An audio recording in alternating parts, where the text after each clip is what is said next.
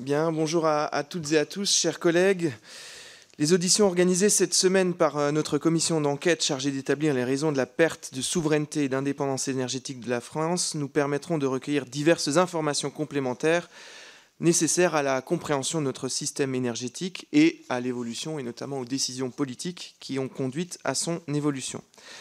Avant d'ouvrir l'audition de Madame Catherine MacGregor, directrice générale du groupe Engie, J'informe les membres de la commission d'enquête de l'audition de M. Edmond Alfandari en qualité de président d'honneur d'EDF ne pourra pas avoir lieu demain après ne pourra pas avoir lieu après-demain et je me permets en votre nom à tous de lui présenter nos voeux de rétablissement.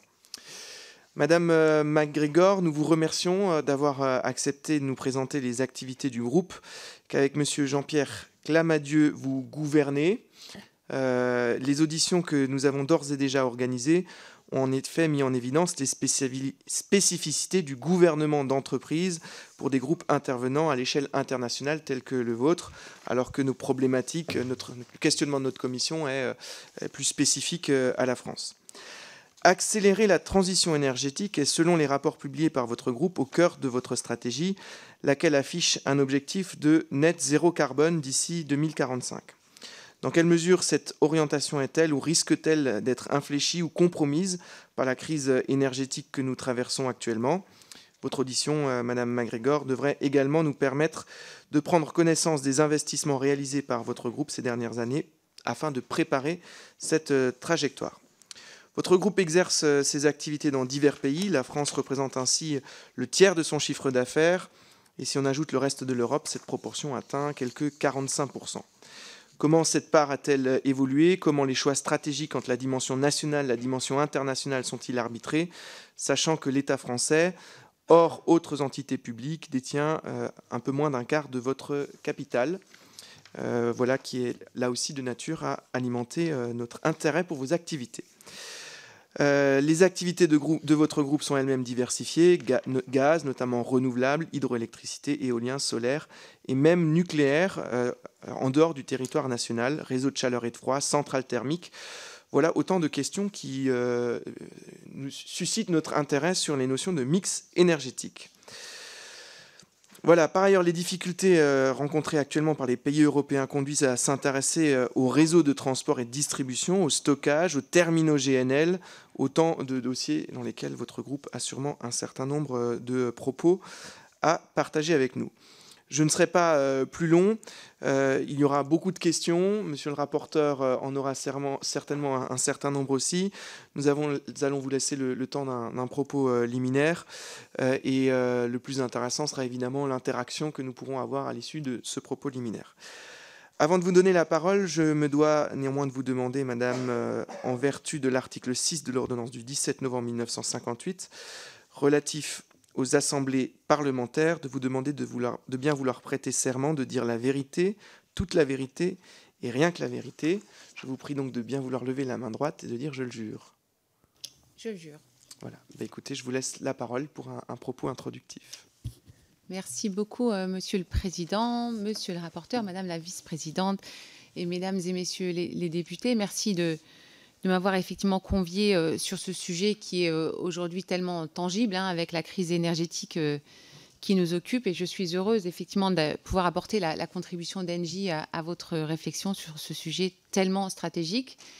Celui de la souveraineté énergétique, moi que j'aime traduire finalement en, trois volets assez concrets, hein, qui sont la sécurité d'approvisionnement, le fait d'avoir accès à une énergie abordable et puis bien sûr décarbonée parce que la souveraineté énergétique doit être durable et pour ça, il faut qu'on puisse avoir accès à une énergie de plus en plus décarbonée, ça va de soi. Moi, j'ai vraiment deux messages et, ensuite je, je, creuserai un petit peu, hein, mais le premier message, c'est que on arrivera à cette souveraineté énergétique dans la définition que je viens de rappeler qu'en s'appuyant sur un mix, un mix diversifié. Euh, clairement, on ne peut pas mettre tous nos œufs dans le même panier, si vous m'excusez cette remarque de, de bon sens. Deuxième message, cette souveraineté, il faut certes l'appréhender au niveau national, mais également à la maille européenne. C'est très important, nous avons la chance d'avoir des réseaux intégrés, que ce soit sur le gaz et sur l'électricité. Cette intégration, elle nous donne une force, une force qui est testée euh, au quotidien, hein, puisque aujourd'hui nous importons de l'électricité euh, d'autres pays et nous exportons du gaz vers d'autres pays. Il y a une vraie force et une vraie valeur à avoir ce réseau, ces réseaux intégrés, et il faut continuer à s'appuyer là-dessus. J'en suis absolument convaincue. Alors un petit peu de, contexte, euh, le président a rappelé, hein, Engie est effectivement un acteur absolument majeur dans l'énergie. Nous sommes un producteur d'électricité de plus en plus décarboné. Euh, euh, nous faisons partie, j'allais dire, du paysage énergétique français hein, depuis, avec une histoire extrêmement longue.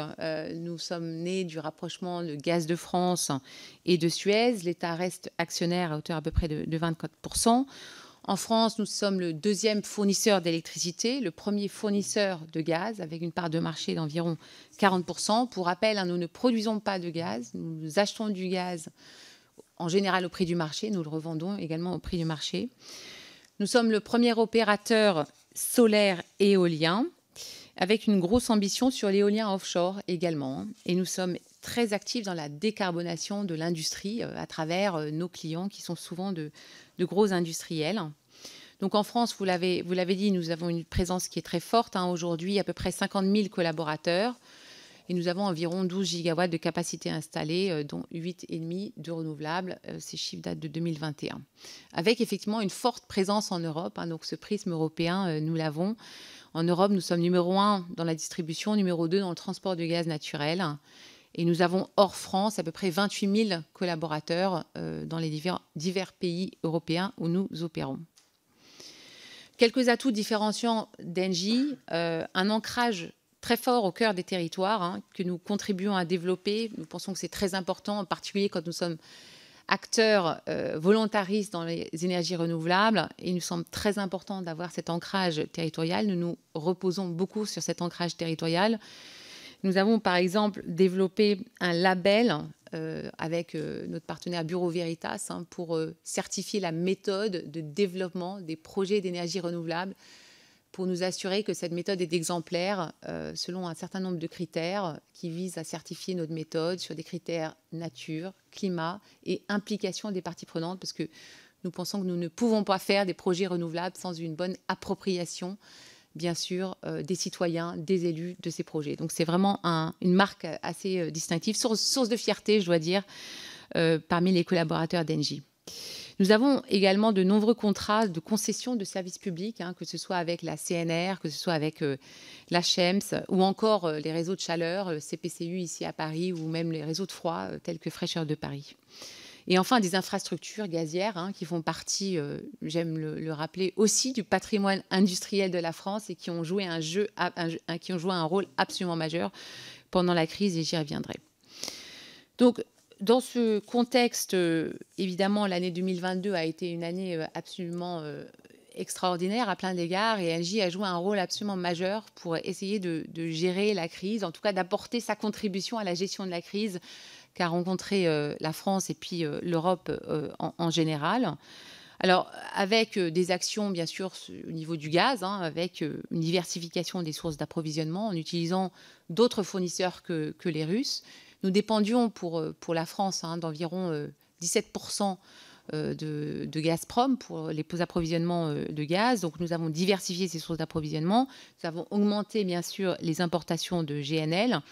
Et pour ça, nous avons exploité au maximum toutes nos infrastructures gazières, que ce soit les infrastructures de transport, de distribution, les terminaux d'importation, bien sûr, et le stockage, hein, qui a joué un rôle extrêmement important. Les volumes de gaz, bien sûr, euh, qui ont été transportés euh, ont, augmenté de manière significative. Et, aujourd'hui, et c'est une première, depuis le mois d'octobre, hein, GRT Gaz, notre transporteur, transporte du gaz de la France vers l'Allemagne. Donc nous avons réussi à changer la direction des flots du gaz euh, au sein même de l'Europe. Les terminaux méthaniers ont fonctionné à des niveaux absolument records. En France, hein, euh, LNG a atteint sa capacité maximale, grâce bien sûr aussi à l'engagement incroyable de nos collaborateurs qui ont compris que c'était euh, une, mission absolument critique, puisqu'il s'agissait d'importer le plus possible le GNL, afin de pouvoir, en début d'hiver, arriver à un remplissage de stockage record, puisque nous étions à 100% au début de l'hiver sur l'ensemble des stockages Storengy, ce qui nous permet aujourd'hui hein, d'envisager un passage de l'hiver 2022-2023 euh, avec une relative sérénité quant, au, gaz, puisque aujourd'hui, et c'était vrai encore hier, nous étions euh, à 93,5%, euh, et ça c'est un pourcentage au niveau européen de remplissage des stockages de gaz, donc vraiment euh, des niveaux incroyables, surtout en, début de décembre, et donc il nous permet d'envisager ce passage de l'hiver avec une relative sérénité, et puis on pourra peut-être discuter euh, notre vision de, l'hiver prochain, 2023-2024, qui devient maintenant l'échéance prochaine qu'il va nous falloir relever collectivement. Et puis bien sûr, il n'a pas juste s'agit d'assurer la, sécurité d'approvisionnement, mais nous avons également beaucoup travaillé pour soutenir euh, nos clients, que ce soit les clients particuliers, mais également, bien sûr, les entreprises. Alors, euh, par le biais du bouclier tarifaire gaz, hein, puisque nous avons contribué, grâce à des avances de trésorerie très importantes, pour euh, le bouclier, l'établissement du bouclier tarifaire pour nos clients, donc un avance de trésorerie pour l'État, avec des montants significatifs, puisque nous avons porté à hauteur de 860 millions d'euros au premier semestre ces, ces, avances de trésorerie. Nous avons euh, également euh, voulu euh, marquer les difficultés que pouvaient rencontrer nos clients les plus précaires avec, par exemple, un abondement du chèque énergie à hauteur de 90 millions, donc un coût pour Engie d'environ 90 millions d'euros. Donc là, pour le coup, une mesure plus ciblée. Et l'établissement d'un fonds de 60 millions d'euros pour aider les PME à contractualiser les énergies. Parce que quand les prix de l'énergie augmentent beaucoup, euh, il est parfois très difficile d'obtenir même les garanties nécessaires pour pouvoir contractualiser cette énergie. Et donc, nous avons voulu euh, aider euh, et, participer à cet effort de, soutien aux, PME en difficulté. Et puis, bien sûr, hein, un service client extrêmement mobilisé pour essayer de faire les meilleures offres à nos portefeuilles de clients sachant qu'il y a eu une période à la fin du mois d'août où il était très très difficile pour un fournisseur d'aller acheter des produits et des contrats à terme pour pouvoir même faire des offres à nos clients. Donc c'est vrai qu'on a connu, euh, en particulier fin août, une période extrêmement difficile. difficile pardon.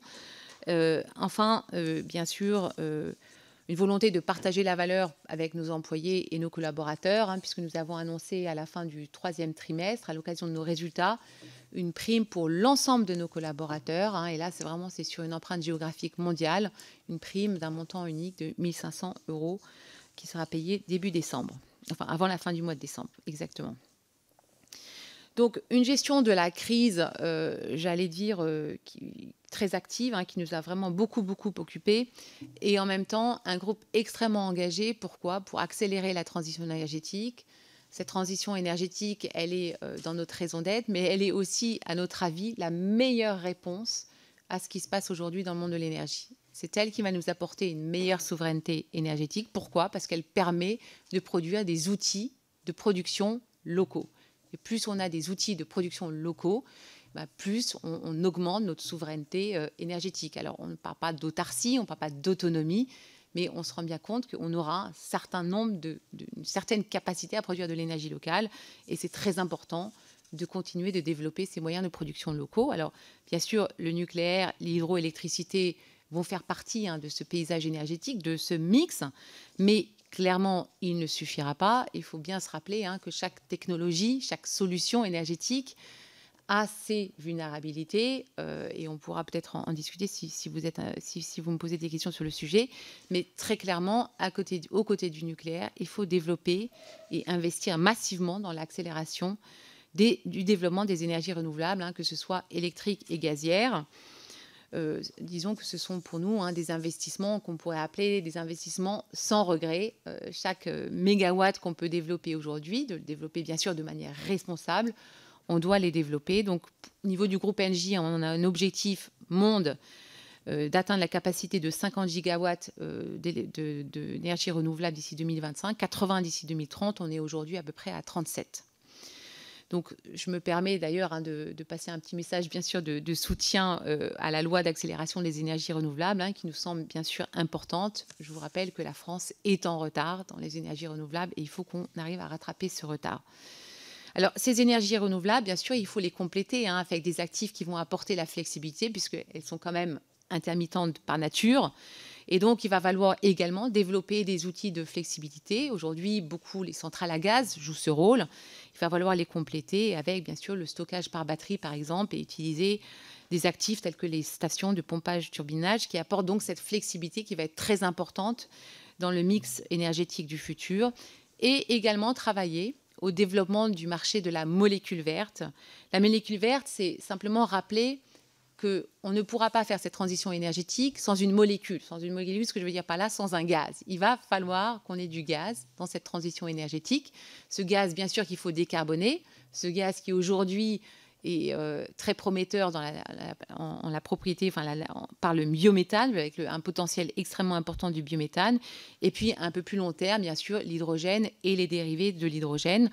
Pourquoi la molécule verte? Pourquoi le gaz? Pourquoi est-il indispensable au mix énergétique euh, décarboné qui, qui, va nous apporter plus de souveraineté, car c'est vraiment la seule solution pour décarboner l'industrie lourde, la mobilité lourde, mais également parce qu'il a une densité énergétique importante, parce qu'il est stockable, parce qu'on peut le transporter, parce qu'on peut l'importer, parce qu'on peut l'exporter. Et il va nous apporter de la marge de manœuvre, de la sécurité dont on a tellement besoin quand on voit aujourd'hui la tension que nous avons dans nos systèmes énergétiques euh, en Europe aujourd'hui. Donc vraiment une conviction autour de la place du gaz, encore une fois un gaz qu'il faut décarboner, et qui a également le mérite de s'appuyer sur des infrastructures déjà existantes les meilleures infrastructures étant celles qui existent déjà, puisqu'évidemment, en termes de coût, d'acceptabilité, pouvoir réutiliser l'existant est très important. D'où, bien sûr, la place du gaz euh, qui est très importante. Et c'est pour ça que nous avons, hein, euh, pour Engie, une vue volontariste sur le développement du biométhane en France en particulier. On, pense que le potentiel du biométhane est d'au moins 20% de la consommation totale du gaz à l'horizon 2030. Nous serons nous-mêmes producteurs de biométhane, mais évidemment, euh, très volontariste également sur l'utilisation de l'infrastructure gazière pour le biométhane. Et nous savons également hein, des objectifs en, développement de capacité d'hydrogène vert, mais encore une fois, en termes de maturité du marché, on est un peu plus euh, éloigné.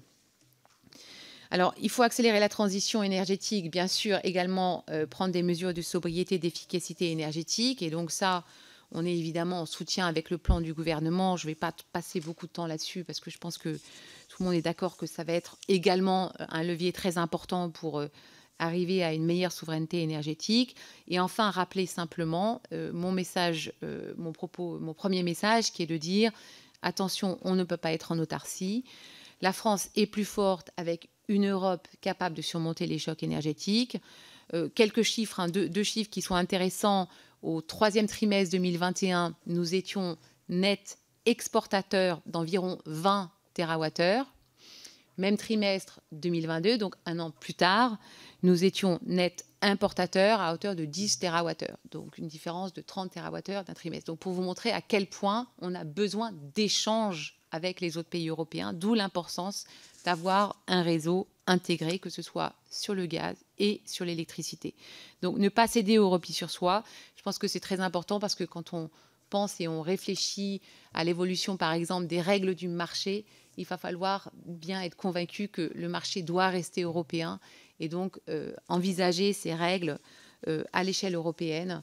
Euh, et donc un, appel à un leadership bien sûr français, mais également un leadership européen quand il s'agit de réguler le futur de l'énergie.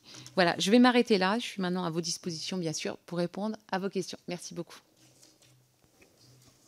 Merci beaucoup, euh, Madame la Directrice Générale. Merci pour vos euh, propos introductifs. Je crois qu'on va avoir euh, quelques questions à vous poser. Et moi, je vais, je vais commencer et rebondir sur votre, votre constat sur le retard pris sur les énergies renouvelables. Comment est-ce que vous, de votre point de vue, vous pouvez l'expliquer au travers des années et, et, avoir à partir de, de quel moment est-ce qu'on a, a, pu s'en rendre compte? Et puis, vous avez fait état du marché de l'électricité et des règles du marché dans une situation de crise comme on, l'est aujourd'hui avec un prix de l'électricité qui, s'envole. Euh, euh, quelles sont euh, les, comment dire, les actions qui pourraient être menées pour empêcher parfois d'avoir une tentation de soit de brûler du, gaz et, du métal pour faire de l'électricité ou est-ce que c'est des, bonnes, des bonnes raisons de, le faire puisqu'on a pu être alerté sur le, fait d'être tenté pour des producteurs d'aller vers de l'électricité alors qu'ils auraient pu continuer à produire du biométhane avec l'extraction de gaz. je vais faire déjà deux de ces questions et puis je passerai ensuite la parole au rapporteur ici pour qu'il puisse embrayer et avoir le retour du président également. Je vous remercie. Très bien. merci, merci pour vos questions. Donc, pourquoi la France est, en retard sur ces énergies renouvelables? Je pense qu'il y, a effectivement un sujet d'administration, de permis, de, temps, de développement euh, de ces énergies renouvelables qui est, euh, est aujourd'hui très long, en fait, tout simplement. Euh, donc ça explique en partie pourquoi certains projets qui ont été commencés il y a assez longtemps, hein, quand on regarde par exemple sur l'éolien en mer, il y a plusieurs projets, certains qui sont portés par Engie, d'autres portés par d'autres, qui ont démarré au début des années 2010, 2011, 2012, et qui sont aujourd'hui encore en cours de développement euh, avec des recours qui ne sont pas complètement purgés. Donc on est vraiment sur des périodes de développement très très longues et, euh, qui, contribuent bien sûr euh, au, retard que vous avez que, j'ai signalé. Après, il y a eu, c'est vrai, hein, je pense qu'on peut, on peut se le dire, aussi des, mouvements, j'allais dire, presque passionnels hein, de, rejet de certaines de ces énergies. Je pense néanmoins à, l'éolien. Hein. je pense qu'il y a eu vraiment un, il y a aujourd'hui encore en France un vrai mouvement anti-éolien. Euh, ce que, que, je peux que déplorer parce que moi j'ai vu euh, et j'ai rencontré des maires euh, qui avaient été suffisamment courageux finalement pour demander à ce que des projets éoliens terrestres hein, soient implantés dans, leur commune. Et j'ai pu participer à un anniversaire des, des 10 ans de l'un de ces parcs avec trois maires qui parlaient de leurs éoliennes, de leur énergie produite localement, euh, de la réduction euh, de la taxe foncière qui avait euh, découlé de, ces parcs, hein, et puis des, mesures d'accompagnement qui avaient bénéficié l'ensemble des citoyens de, leur commune. Donc une véritable appropriation. Donc j'aime citer cet exemple parce que quand j'ai participé à cette célébration, j'ai vraiment senti que c'était tout à fait possible d'avoir les bons projets avec ce niveau d'appropriation et que non, c'est pas vrai que quand un maire soutient un projet éolien, il n'est pas réélu. Moi, c'est ce qu'on m'avait dit. On m'avait dit, mais, vous savez, les maires ne sont pas réélus. Là, en l'occurrence, là, en l'occurrence, euh, c'était des maires qui avaient été réélus euh, sans problème. Enfin voilà, il y avait une harmonie. Donc tout ça pour vous dire qu'on arrive à faire des très beaux projets euh, en France, mais que c'est vrai que il y a eu des abus, hein, bien sûr, et donc je pense que aussi l'exemplarité des, développeurs euh, doit être euh, doit être là. Nous, vraiment, on l'appelle de notre vœu. Hein. On n'a pas du tout intérêt à ce que la filière, entre guillemets, soit tirée par le bas. Donc, si des mauvaises pratiques sont, sont, euh, sont mises en, œuvre, il faut absolument les arrêter. mais je, pense que c'est très important qu'on on utilise la situation d'aujourd'hui pour, pour vraiment faire preuve de volontarisme, d'exemplarité dans le développement des projets et en même temps bien bien euh, réaliser que ces énergies renouvelables, elles sont produites localement et que ça augmente collectivement la souveraineté énergétique du, pays. Et alors sur la, sur la deuxième question, donc les règles du marché, donc euh, donc il y, a vraiment il y a trois volets hein, dans votre question. Donc première question, euh, d'abord aujourd'hui on est quand même dans un défi de sécurité d'approvisionnement.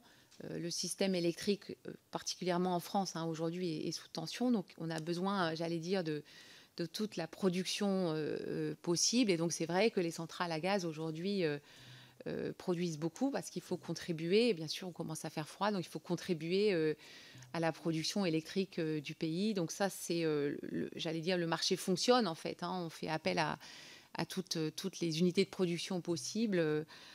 après, il y a des règles du marché. il euh, euh, y a le marché euh, aujourd'hui qui est soumis à une grande, grande volatilité. Et là, on, parle du marché européen et des discussions au niveau européen de mesures qui peuvent être prises sur le court terme pour modérer le marché ou éviter de soit que les, les, prix s'envolent, soit qu'il y ait une volatilité trop importante.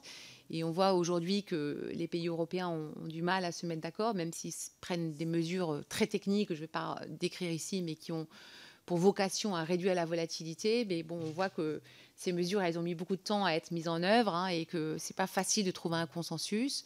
Et après, le troisième volet, c'est vraiment le, volet euh, qui aujourd'hui va être mis sur la table et qui va probablement occuper beaucoup d'entre nous en 2023, hein, qui est le volet du market design, c'est-à-dire comment fonctionne le marché, avec aujourd'hui un fonctionnement plutôt tel que le, marché, enfin un, vrai marché de l'énergie, avec un système de, de coût marginal qui fait que c'est souvent en fait le prix du gaz qui fixe le prix de l'électricité euh, quand euh, le prix du gaz devient, enfin quand les centrales à gaz deviennent la dernière euh, unité de production à être appelée et donc fixe le prix de l'électricité. Donc c'est un système finalement qui est assez standard, qui a plutôt bien marché, mais qui aujourd'hui montre certaines limites, surtout quand on envisage en fait le mix énergétique que j'ai décrit tout à l'heure où il va falloir effectivement continuer à avoir un marché de gros qui fonctionne. Donc nous, on pense que ce marché de gros doit continuer à fonctionner, mais on voit aussi qu'il va falloir encourager le développement des, actifs dits flexibles. Donc par exemple,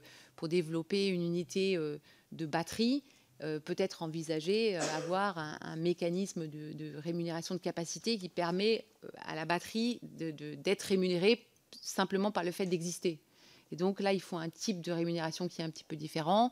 Et enfin, ce qui va être très important aussi, c'est de s'assurer d'un cadre investisseur pour que l'investisseur puisse continuer à développer des projets renouvelables avec soit des, des contrats euh, pour les clients euh, type PPA, c'est-à-dire des contrats à prix euh, préagréé avec là pour le coup un accès direct aux électrons verts pour les clients qui veulent se décarboner ou encore des mécanismes qui existent déjà type CFD. Donc en fait sur, ces règles du marché, pardon si je suis probablement un peu trop technique, mais l'idée c'est qu'il faut à notre avis hein, garder un marché européen qui fonctionne, un marché du gros et compléter avec quelques mesures qui permettent de, développer les, actifs flexibles et bien sûr euh, d'augmenter la capacité des, énergies renouvelables dans le mix. Je vous remercie. Je vous remercie pour ces premières réponses. Je donne la parole au rapporteur, chers collègues.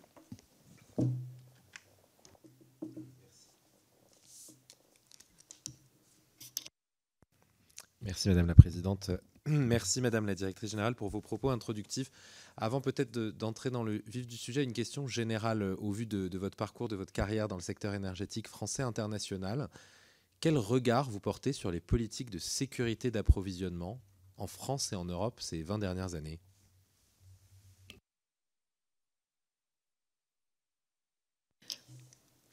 En fait, euh, quand je regarde par exemple aujourd'hui la situation de la France, et je vais commenter peut-être la situation de la France sur le gaz.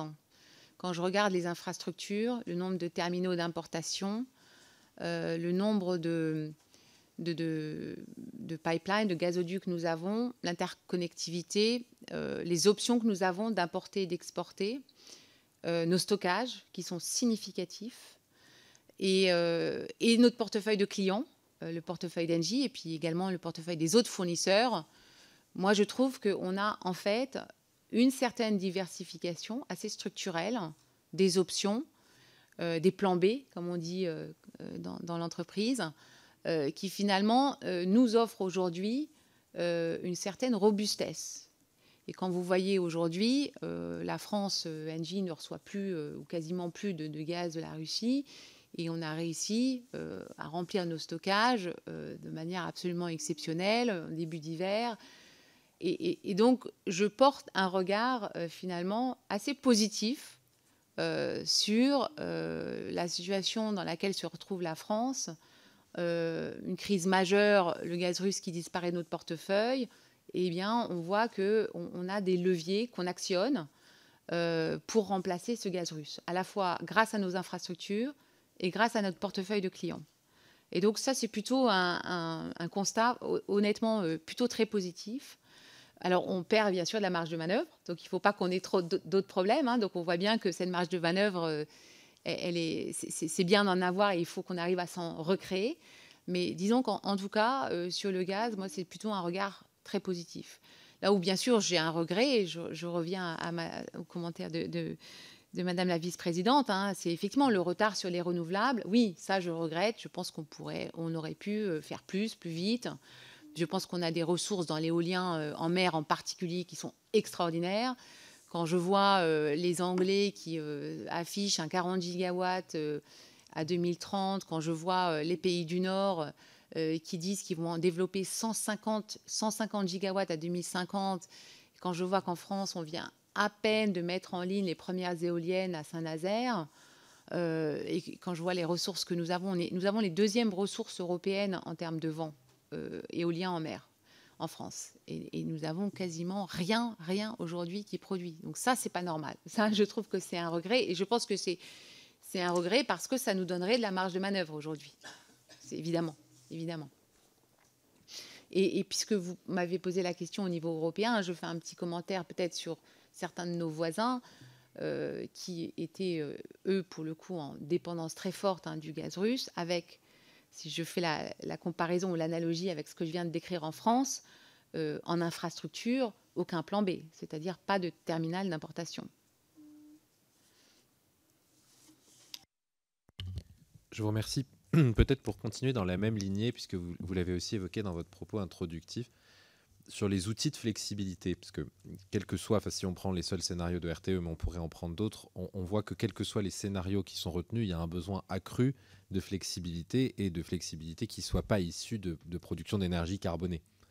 Euh, comment est-ce que vous, voyez le, développement du potentiel nécessaire et, quel rôle, euh, quelle, part pourrait, prendre une entreprise comme, euh, celle que vous dirigez dans, dans ce défi qui est de court terme en fait? Non, très très bonne question, hein, puisque en, actif de flexibilité, on a vraiment trois catégories. On a les batteries électriques, qui sont plutôt très court terme, puisque qui stockent sur quelques heures seulement.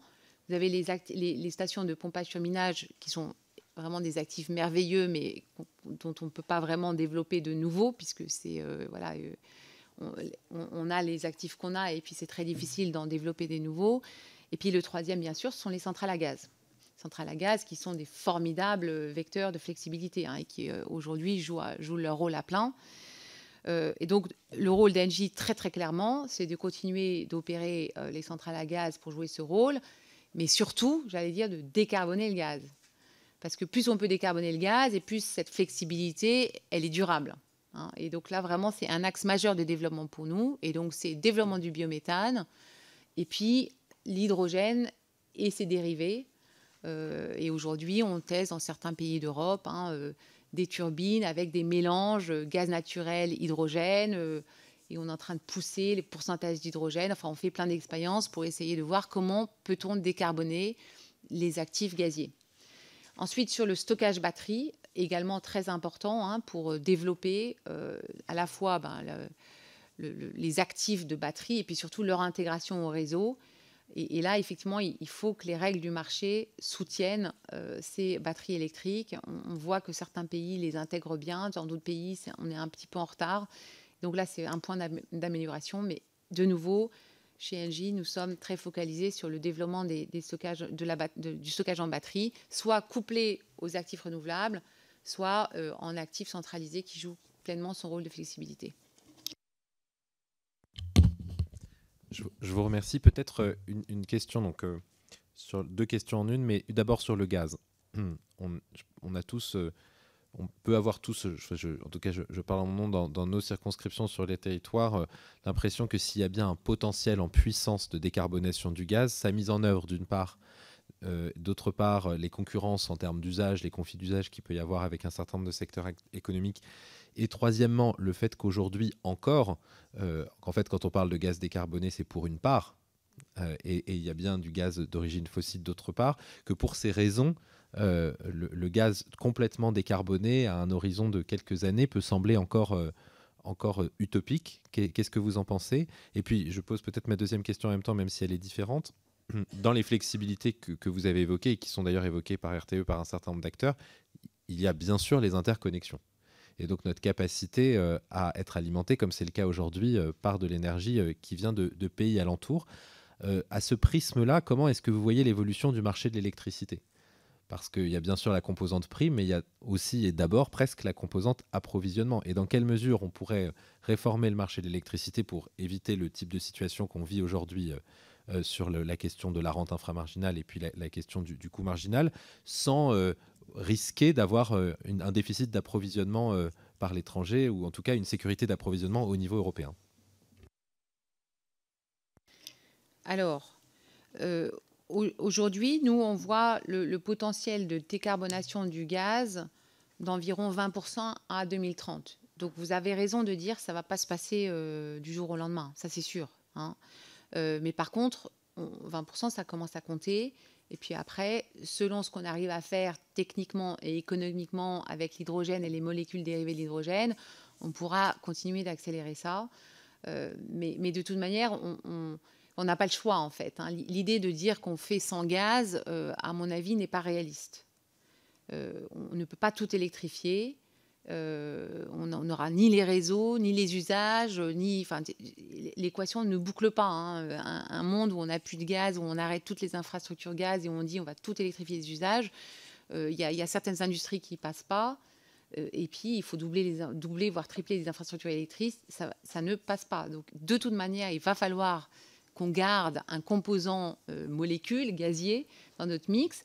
Et par contre, être extrêmement volontariste pour le décarboner, effectivement. Et donc là, le biométhane. Euh, et là, pour le coup, moi, je suis assez positive hein, de ce qui se passe. Je trouve que sur le biométhane, on est plutôt sur une dynamique positive. Alors, il faut rester évidemment attentif, responsable dans le développement des projets pas dédié toute la, bien sûr à la production agricole, euh, à, aller euh, nourrir les, méthaniseurs, etc. Il faut, rester équilibré dans notre planification de ces projets-là. Mais aujourd'hui, je crois qu'il y a à peu près un millier, euh, un millier de projets qui sont identifiés, qui sont prêts à être développés, enfin à des niveaux de maturité différents. Et, c'est, pour moi, c'est, on, est vraiment là dans le, local, économie circulaire, le, ben, le, renouvelable, le, durable. Et donc, il faut vraiment y aller et contribuer à cette souveraineté euh, qui, me paraît importante. Et alors, votre deuxième question, c'était sur euh, comment s'assure-t-on qu'on continue à avoir euh, de l'interconnexion? Alors, pour moi, ce qui est vraiment primordial, c'est de s'assurer que les règles du marché restent prises au niveau européen. Et, effectivement, si on, commence à avoir trop de distorsions dans les règles du marché de chaque pays, je, pense qu'on va introduire une friction euh, entre les pays et que les échanges vont être beaucoup, beaucoup, beaucoup plus difficiles. Donc je pense que c'est très important d'appréhender ce marché et d'en définir les règles et si évolution des règles il doit y avoir, qu'on le fasse au niveau européen. Ou en tout cas, si elles le sont au niveau national, qu'elles restent compatibles entre elles et qu'elles restent de même nature, qu'il n'y ait pas de distorsion. Je pense qu'il y a un vrai risque à faire ça. Et quel dommage quand on a des réseaux qui sont physiquement interconnectés aujourd'hui, euh, de, casser ce marché qui est une vraie force pour l'Europe. Et, je n'ai peut-être pas parlé, d'ailleurs, j'aurais dû insister sur le défaut de compétitivité aujourd'hui en Europe, le risque de manque de compétitivité en Europe. Euh, si on casse ce marché européen, euh, on devient chacun plus petit. On voit bien qu'en termes de compétitivité, on ne va pas aller dans la bonne direction. Donc c'est vraiment un risque important pour moi. Merci, Madame la Directrice Générale. Une dernière question pour moi, parce que vous l'avez évoqué tout à l'heure sur l'éolien. Euh, quels que soient les scénarios, à nouveau, prendre ceux de, RTE parce qu'ils sont assez larges.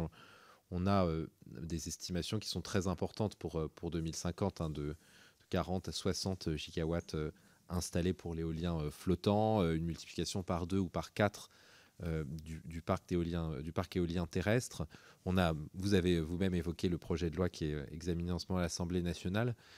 Euh, au-delà, est-ce que vous identifiez des moyens d'accélérer, de parvenir euh, à, une, à une accélération de l'installation rapide et comment est-ce que vous voyez dans le cadre, encore plus pour le terrestre peut-être que pour le flottant, mais dans le cadre de cette installation euh, de, nouvelles puissances et donc de besoins d'interconnexion et de flexibilité. Comment est-ce que vous voyez l'évolution et le défi pour le réseau? Bon, vous avez, vous avez raison hein, que, le raccordement euh, et les connexions au réseau euh, sont aujourd'hui hein, souvent dans le chemin critique des projets éoliens. Donc vous avez raison de, souligner ça je ne veux pas me défausser, mais c'est vrai que c'est vraiment clairement euh, sous la responsabilité de l'opérateur réseau qui est très très engagé, euh, avec qui on a, souvent des discussions, hein, qui est très engagé sur ce sujet. Mais c'est vrai qu'il va falloir accompagner cette croissance, accompagner cette croissance à la fois sur euh, la partie réseau, les investissements raccordement, également sur, j'allais dire, le, soutien administratif à ces projets parce que bah, on va pas faire n'importe quoi. Il y, a, quand même beaucoup de choses qu'on doit faire euh, du point de vue permis, euh, environnement, environnement, etc.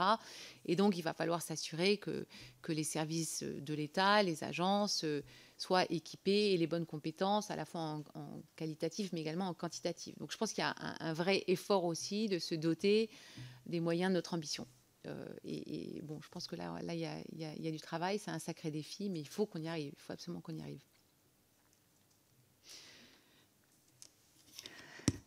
Merci beaucoup. Alors moi j'ai une, dernière question avant de passer la parole euh, aux collègues.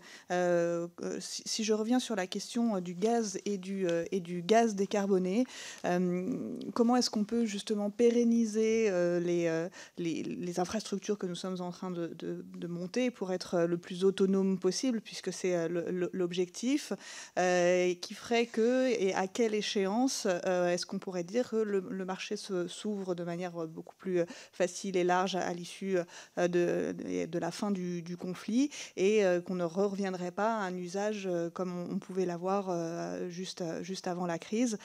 Comment s'assurer que justement nous arrivons à pérenniser cette tendance donnée d'aller vers du, gaz, du gaz décarboné et, qu'on ne revient pas aux anciennes pratiques?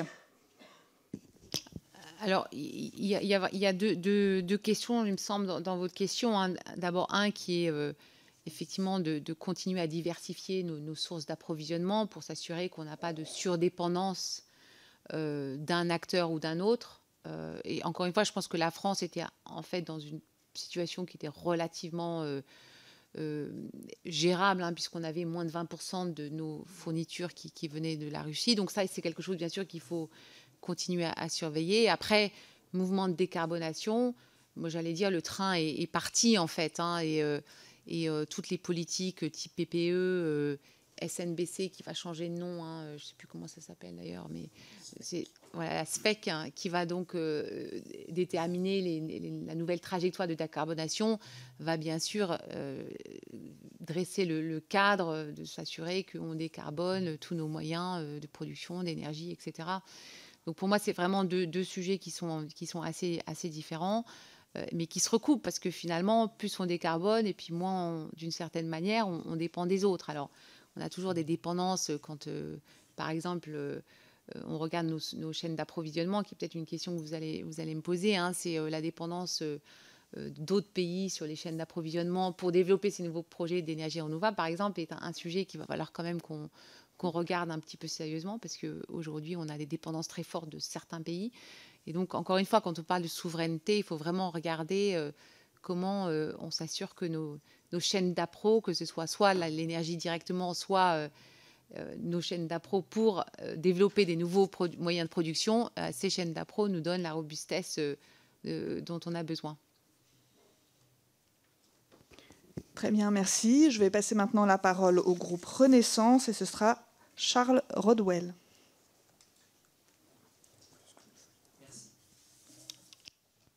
Merci Madame la Présidente, euh, Madame la Directrice Générale, merci d'être avec nous euh, cet après-midi pour cette audition. Vous avez justement anticipé euh, la question que je souhaitais vous, vous poser justement sur les chaînes d'approvisionnement. Aujourd'hui, on a tendance, à mon sens, à raison, à associer souveraineté énergétique et décarbonation. La crise que l'on connaît aujourd'hui, diplomatique, militaire et donc économique, énergétique, avec euh, l'agression de l'Ukraine par euh, la Russie, a, je pense, à mon avis, euh, bouleversé une part de vos chaînes d'approvisionnement, vous en tant qu'entreprise énergétique. Est-ce que cette, à quel point plutôt est-ce que ce conflit va remodeler vos chaînes d'approvisionnement vis-à-vis de d'autres pays? Et quelles sont à cette aune des recommandations que vous pourriez faire sur la diversification et euh, un renfort de la résilience de nos chaînes d'approvisionnement vis-à-vis de l'étranger sur une part de nos chaînes d'approvisionnement énergétiques. Merci.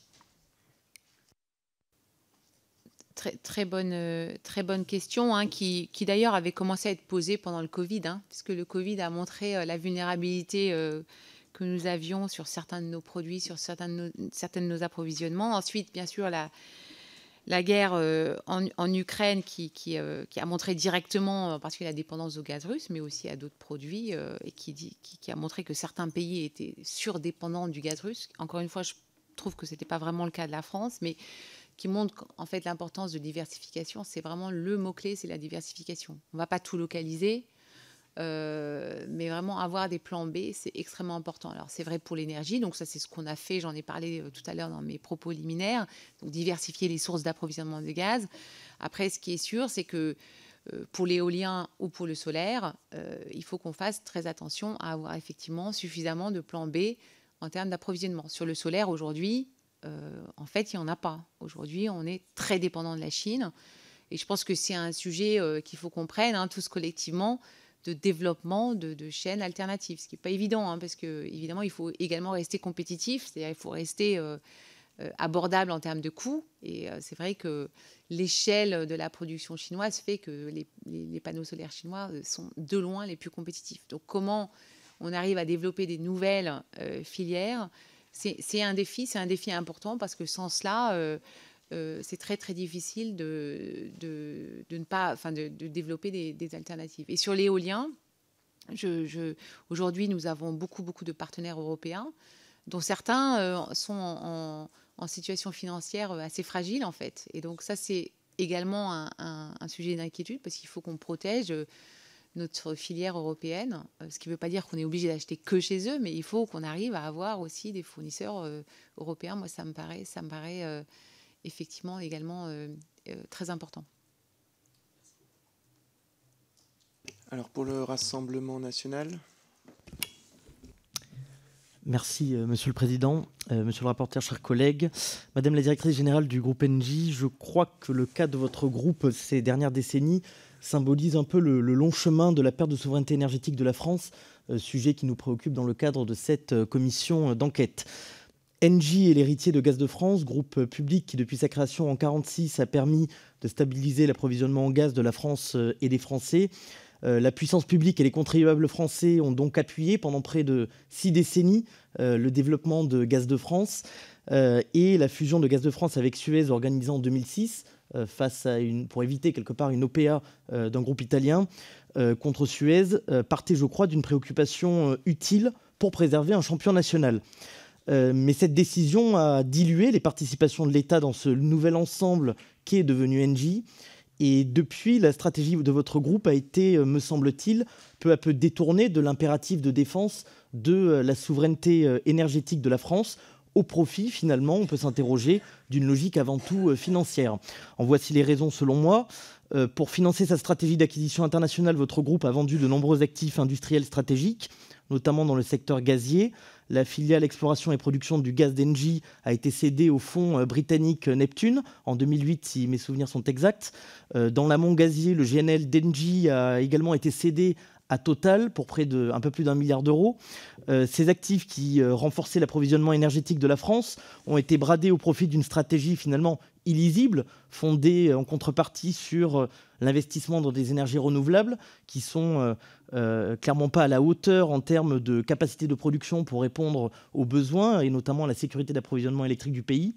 Euh, je crois que ces actifs qui renforçaient l'approvisionnement énergétique de la France ont, ont, aussi été bradés au profit d'une stratégie illisible fondée sur l'achat de gaz à des puissances étrangères comme la Norvège, la Russie, euh, malgré les événements récents, les Pays-Bas, l'Algérie ou le Nigeria. Et cette stratégie illisible s'est finalement récemment confirmée euh, puisque vous avez signé en, mai dernier, je crois, un contrat euh, avec un groupe américain pour euh, eh importer d'importantes quantités de gaz de schiste jusqu'en 2041 euh, avec l'appui bien évidemment du gouvernement qui refusait jusqu'alors, pour des, motifs euh, environnementaux, euh, eh bien d'importer du gaz de schiste des États-Unis. Alors, Madame la, la, directrice générale, j'entends que Engie est un rôle indispensable pour acheminer le gaz en France. c'est bien évidemment vital. Mais est-ce que vous pouvez nous éclairer sur la stratégie globale de votre groupe qui a renoncé à ses propres capacités d'exploration et de production de gaz pour aujourd'hui se cantonner aux investissements dans les énergies renouvelables inefficaces et insuffisantes et dans l'achat eh bien, de gaz venant de puissances étrangères. Pouvez-vous nous dire en quoi cette stratégie participe de ce qui nous intéresse dans le cadre de cette commission d'enquête, à savoir du renforcement de l'indépendance énergétique de la France, alors qu'à mes yeux, ça contribue plutôt, dans une logique privée, à dégrader notre souveraineté dans ce secteur et à nous rendre dépendants? Je vous remercie. Merci pour, euh, pour ces commentaires. Écoutez, euh, aujourd'hui, Engie a une stratégie qui est très claire. Euh, certes, nous avons fait des choix. alors moi, j'ai vraiment une conviction qu'une entreprise ne peut pas tout faire. Aujourd'hui, nous avons fait des choix de nous concentrer sur nos métiers clés, sur nos expertises finalement historiques, qui sont énergéticiens, gaziers. Et ce faisant, nous accélérons le développement d'Engie, des investissements, développement dans les énergies renouvelables avec des ambitions fortes. Hein. D'ailleurs, sur lesquels nous sommes en, bonne voie de réaliser. 50 euh, gigawatts à 2025, 80 euh, gigawatts à 2030, euh, une ambition de production de, biométhane importante à 4 TWh en 2030, de l'hydrogène à 4 gigawatts en 2030. Donc nous avons des ambitions très claires, une stratégie clarifiée, plus focalisée peut-être, certes, mais qui va nous permettre de développer tous nos leviers industriels et, de nous concentrer, d'être peut-être un petit peu concentrer dans l'exécution, c'est vraiment euh, ce, que j'essaye d'imprimer euh, chez Engie aujourd'hui. Et, euh, ce faisant, participer à la souveraineté énergétique française et européenne. Moi, je, garde le lien, il est fort, il est important, en développant ses capacités d'énergie renouvelable, donc de l'énergie produite localement. notre rôle dans le biométhane, biométhane, énergie complètement locale. Alors là, on n'a plus du tout de dépendance, ni même de, de chaîne d'approvisionnement, sujet qu'on discutait tout à l'heure. Euh, avec cette ambition hein, de neutralité carbone, euh, de neutralité carbone à l'horizon 2045, et qui, c'est vrai, hein, nous a forcé à faire des choix. Par exemple, nous sortons du charbon complètement. Hein, euh, il nous reste à peu près 2,6% de notre production d'électricité à partir du charbon aujourd'hui. Euh, 2025, 2027, on sera complètement sorti du charbon. Donc nous avons effectivement, de manière très volontariste, décarboné notre portefeuille. avec pas de vocation de faire de l'exploration en production. C'est l'histoire de toute entreprise de faire évoluer sa stratégie euh, au fur et à mesure du temps, mais avec euh, aujourd'hui, à mon avis, une très très grande cohérence dans cette stratégie. Moi, je suis très attachée à la cohérence, je trouve qu'elle est très cohérente. On a une raison d'être qui, euh, qui nous demande d'accélérer la transition énergétique. On le fait en utilisant des investissements importants de 15 à 16 milliards d'euros sur les trois années 2021-2023 en investissement de croissance seulement, pour se donner les moyens de cette ambition. Euh, voilà, donc euh, non, je, suis euh, évidemment pas complètement d'accord avec vous. Et, je rajouterais aussi que je, trouve que chacun son rôle. Vous voyez, il y a par exemple des, acteurs, d'autres acteurs qui vont faire de l'exploration-production hein, et qui le font très très bien. Et c'est leur métier. C'est des métiers qui sont très différents des nôtres, très très différents des nôtres. Et je pense que c'est très important de faire ce qu'on fait bien. Et c'est les choix que Kenji a voulu faire.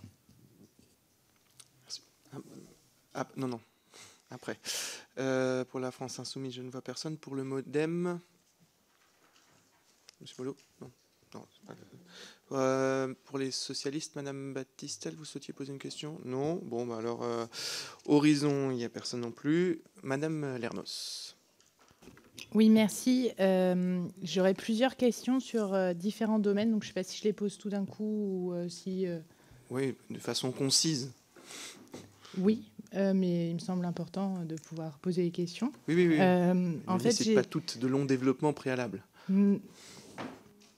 Vous faites, euh, vous animez comme vous l'entendez la commission d'enquête, mais en tout cas, j'ai quelques questions qui me semblent d'utilité pour les travaux de notre commission d'enquête sur la souveraineté et l'indépendance énergétique.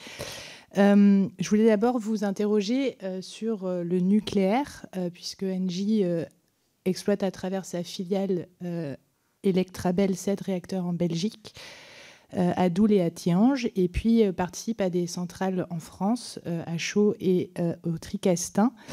il me semble que vous avez déclaré que prolonger, puisqu'il y a eu pas mal de discussions sur le nucléaire en Belgique, vous avez déclaré que prolonger Doul 4 et Tiange 3 était risqué en termes de sûreté. Euh, et vous confirmez donc que c'est très compliqué. C'est des propos que j'ai repris après, pour ne pas être trop long, je ne, les lis pas, euh, voire impossible de revenir en arrière sur la fermeture d'une centrale, puisque ça avait été euh, certaines propositions qui avaient été formulées pour ouvrir des centrales nucléaires fermées. Sur BFM Business, le 19 mai 2021, vous avez déclaré que le nucléaire a un rôle majeur à jouer, mais pas pour Engie. Et alors, je, je, voulais vous interroger pourquoi ce soit choix stratégique. Euh, est-ce que, au-delà des décisions politiques belges, les contraintes de l'atome, les coûts, les travaux, la sûreté, la sécurité, est-ce qu'elles ont influencé ce choix? Toujours euh, sur le nucléaire, euh, mais sur un, autre pan, euh, la société Endel, qui est là aussi filiale d'Engie, a été condamnée en 2016, me semble-t-il, par le tribunal des affaires de sécurité sociale d'Evry pour faute inexcusable après le décès d'un cancer du poumon en 2012 de l'un de ses salariés qui était agent de maintenance dans les centrales nucléaires.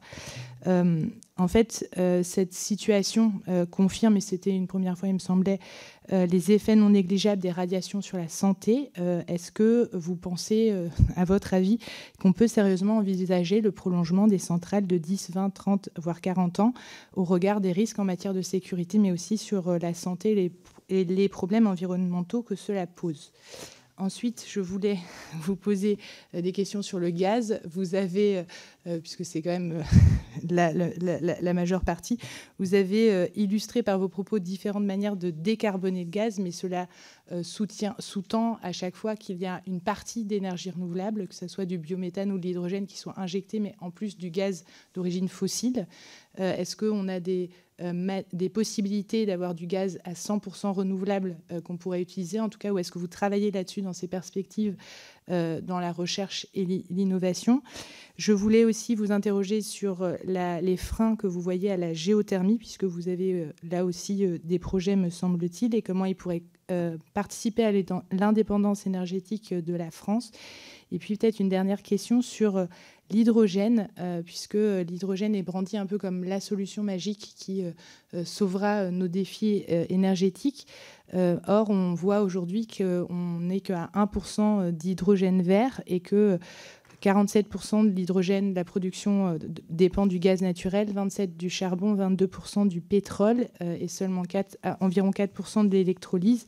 Donc est-ce que euh, l'hydrogène, on voit que ça coûte très cher, qu'on mise beaucoup dessus? J'ai l'impression parfois que c'est un peu la solution magique euh, qui euh, peut, ou technologique qui est brandie face aux défis climatiques et d'approvisionnement énergétique. Donc est-ce que l'hydrogène peut être rentable, y compris sans subvention publique, puisque les projets que vous avez évoqués, y compris en Australie, attendent ou dépendent aussi de subventions publiques? Très bien. Je, suis quand même rassuré, il y a des questions qui ne concernent pas que le nucléaire, puisque vous attendiez beaucoup des auditions qui sont sur le gaz. Donc, euh, je vous en prie, Madame la Directrice Générale. Non, alors très brièvement hein, sur, le nucléaire, parce que effectivement, Engie a fait le choix euh, stratégique hein, de ne pas rester un opérateur dans le nucléaire à long terme. Encore une fois, il a vraiment, il s'agit de faire des choix, on ne peut pas tout faire. Euh, en revanche, bien sûr, nous jouons complètement notre rôle d'acteur responsable en Belgique puisque nous opérons cette centrale de manière très sûr. Hein. il n'y a pas de risque de sûreté, évidemment, associé à ces centrales. C'est d'ailleurs notre priorité numéro un, la sûreté euh, nucléaire, évidemment. En revanche, euh, il y a effectivement euh, d'abord un, une loi belge qui stipule qu'à l'horizon 2025, il n'y aura plus d'activité nucléaire en Belgique. Et en même temps, tout récemment, une demande du gouvernement belge de considérer la prolongation de deux de ces centrales euh, prolongation que nous sommes en train de, regarder en collaboration et en discussion avec le gouvernement belge, et pour lequel, bien sûr, nous ne ferons cette prolongation que euh, avec un cadre euh, technologique, technique, industriel, régulatoire et sécuritaire adéquat, bien sûr. Hein. Donc, il existe des cadres assez clairs de prolongation possible, et c'est ce cadre-là que nous sommes en train d'explorer. Encore une fois, avec euh, les différentes parties prenantes en Belgique. Et si nous trouvons un accord, alors à ce moment-là, euh, nous pourrons avancer. Mais toujours avec, euh, bien sûr, à cœur la sûreté nucléaire, cela va de soi. en revanche, c'est vrai que pour un acteur privé comme Engie, l'activité nucléaire, parce que le côté très très long terme des enjeux, en particulier les risques c'est pas tellement des risques, c'est la responsabilité et, le temps extrêmement long de la gestion et euh, de la gestion des déchets, en particulier sur le long terme, hein, puisqu'on parle effectivement de, passifs qui restent avec l'acteur privé potentiellement des, dizaines d'années, des décennies, des décennies, nous nous semble aujourd'hui plutôt un risque plus à même à être porté par un, acteur national qu'un acteur complètement privé. Ça, ça c'est vrai. Et donc, pour nous, plutôt une volonté de se consacrer sur les priorités que j'ai décrites tout à l'heure et a priori pas le nucléaire, tout en assurant évidemment notre responsabilité d'acteur nucléaire en Belgique jusqu'à euh, la fin de, l'opération des, sept centrales en question. Euh, sur le cas particulier que vous avez évoqué, honnêtement, je n'étais pas au courant, donc euh, on, va, regarder, sachant qu'on a cédé un autre filiale Endel cette année à un autre groupe, Altrad en particulier. Ouais. Alors ensuite, décarbonation du gaz. Effectivement, donc nous, dans nos scénarios de décarbonation à 2045, on a quasiment, on a décarboné quasiment tout le gaz euh, qu'on vendrait à nos clients. Et on ferait ça comment? Avec du biométhane, première génération, mais également deuxième génération, donc avec d'autres méthodes. Donc c'est pas la méthanisation telle qu'on la connaît aujourd'hui, mais plutôt de la pyrogazéification. Et enfin, de l'hydrogène ou des dérivés de l'hydrogène. Donc quand je parle de dérivés d'hydrogène, ce sont des molécules gazières euh, qui seraient produites à partir d'hydrogène et potentiellement à partir de CO2 et qui viendraient compléter le, panel des gaz, des gaz verts et de cette molécule verte. Donc oui, nous avons aujourd'hui des scénarios 2045. Bien sûr, tout ça couplé avec quand même une demande structurelle, une baisse de la demande structurelle de gaz. Hein. Donc on n'est pas sur le même niveau de consommation. D'accord? Mais oui, c'est vraiment le scénario sur lequel nous travaillons à l'horizon 2045. Question sur la géothermie. Donc euh, oui, la géothermie a effectivement euh, euh, des applications très intéressantes, en particulier pour la décarbonation des bâtiments, puisque production de chaleur très décarbonée selon les régions. L'île de France hein, est un, endroit extrêmement intéressant pour. et aujourd'hui, nous avons des, actifs géothermiques qui nous permettent de, ben, euh, de produire de la chaleur à travers nos réseaux de chaleur, par exemple, euh, de manière très décarbonée. Donc, c'est vraiment des solutions très, très euh, intéressantes. Et là, honnêtement, pas de frein structurel au développement de cette géothermie. Après, bien sûr, il y a la géothermie dite profonde, et là, bien sûr, des sujets techniques un peu plus compliqués, mais en particulier sur l'île de France, on est plutôt sur la géothermie relativement de surface, très intéressante. Et enfin, la dernière question qui était autour de l'hydrogène et l'hydrogène vert. Euh, vous avez raison d'abord, un, de souligner qu'aujourd'hui, l'hydrogène vert, euh, il est produit en très petite quantité. Euh, deux, que l'équation économique de l'hydrogène aujourd'hui n'est pas la même partout et, plutôt assez, assez compliquée aujourd'hui, en particulier en Europe de l'Ouest. Un des facteurs très importants du coût de l'hydrogène, c'est le coût d'électricité. Donc, quand vous êtes dans un endroit où vous avez énormément d'énergie renouvelable, très bon marché, donc par exemple beaucoup, beaucoup d'espace, du solaire et, des ressources d'ensoleillement euh, hors normes, là, vous allez pouvoir avoir de l'hydrogène produite euh, assez bon marché. En revanche, potentiellement être assez loin du lieu de consommation. Donc là se pose la question effectivement du transport de l'hydrogène. Et est-ce qu'on transporte l'hydrogène comme tel ou est-ce qu'on le transforme d'abord en e-ammoniac ou en e-méthane Donc c'est ce que j'appelle les molécules dérivées de l'hydrogène qui seraient peut-être plus faciles à transporter. Donc il y a encore ces scénarios-là qui sont aujourd'hui pas complètement atterris. Mais je pense que ce qui est important hein, pour la France sur l'hydrogène, c'est vraiment de, garder euh, ces options ouvertes, j'allais dire, pour s'assurer avoir accès à cette molécule le, la plus compétitive possible, à la fois en envisageant une production locale, mais aussi en envisageant potentiellement des productions, ce qui peut être d'ailleurs euh, l'objet de, ce, gazoduc qui a été qui est aujourd'hui envisagé entre l'Espagne et la France, hein, qui serait un hydrogénoduc potentiellement, qui pourrait être intéressant parce qu'évidemment, par exemple, l'Espagne a des capacités euh, solaires très importantes et pourrait, on pourrait imaginer que, l'hydrogène produit en Espagne euh, est effectivement assez compétitif rapidement. Je rajouterais quand même qu'il y a un sujet aussi d'industrialisation de la technologie électrolyseur. Hein. On en est encore euh, au début et pour vraiment passer à l'échelle, on a aujourd'hui des sujets d'industrialisation qu'il faut bien sûr adresser. Donc on est, on est quand même bien euh, aujourd'hui euh, au, début d'un marché. Mais un marché très prometteur et vraiment sur certaines applications telles que l'industrie lourde. Hein, on n'a pas aujourd'hui euh, beaucoup d'autres solutions que d'imaginer un, hydrogène compétitif qui viendrait décarboner ces processus aujourd'hui très très carbonés. Merci Monsieur Jumel qui a retrouvé ses clés. Merci, Monsieur le Président. Madame la Directrice Générale, j'espère ne pas vous avoir trop encombré en vous remettant les, clés des gaziers de Poitiers.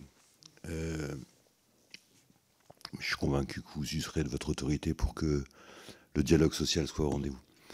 Euh, deux ou trois questions. Euh, L'État actionnaire, infutile, impulse-t-il, euh, élabore-t-il à vos côtés une stratégie industrielle? Est-ce qu'il pèse?